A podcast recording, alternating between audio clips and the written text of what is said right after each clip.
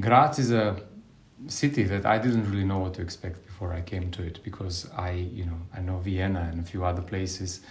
And I, when I walked into the, the one in Graz, uh, I just thought it was such a special, wonderful acoustic. And actually, my first thought was, why are uh, architects nowadays trying to be so clever to build all these super space shuttle like concert halls when actually a shoebox with the proper ceiling height is just the best formula?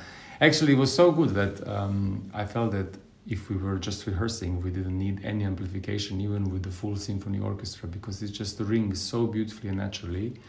With the audience, of course, we will use just the tiniest amount, but I'm so looking forward to it. And I think uh, everyone should know about this hall mm-hmm. and about this orchestra because it's absolute, absolutely world class.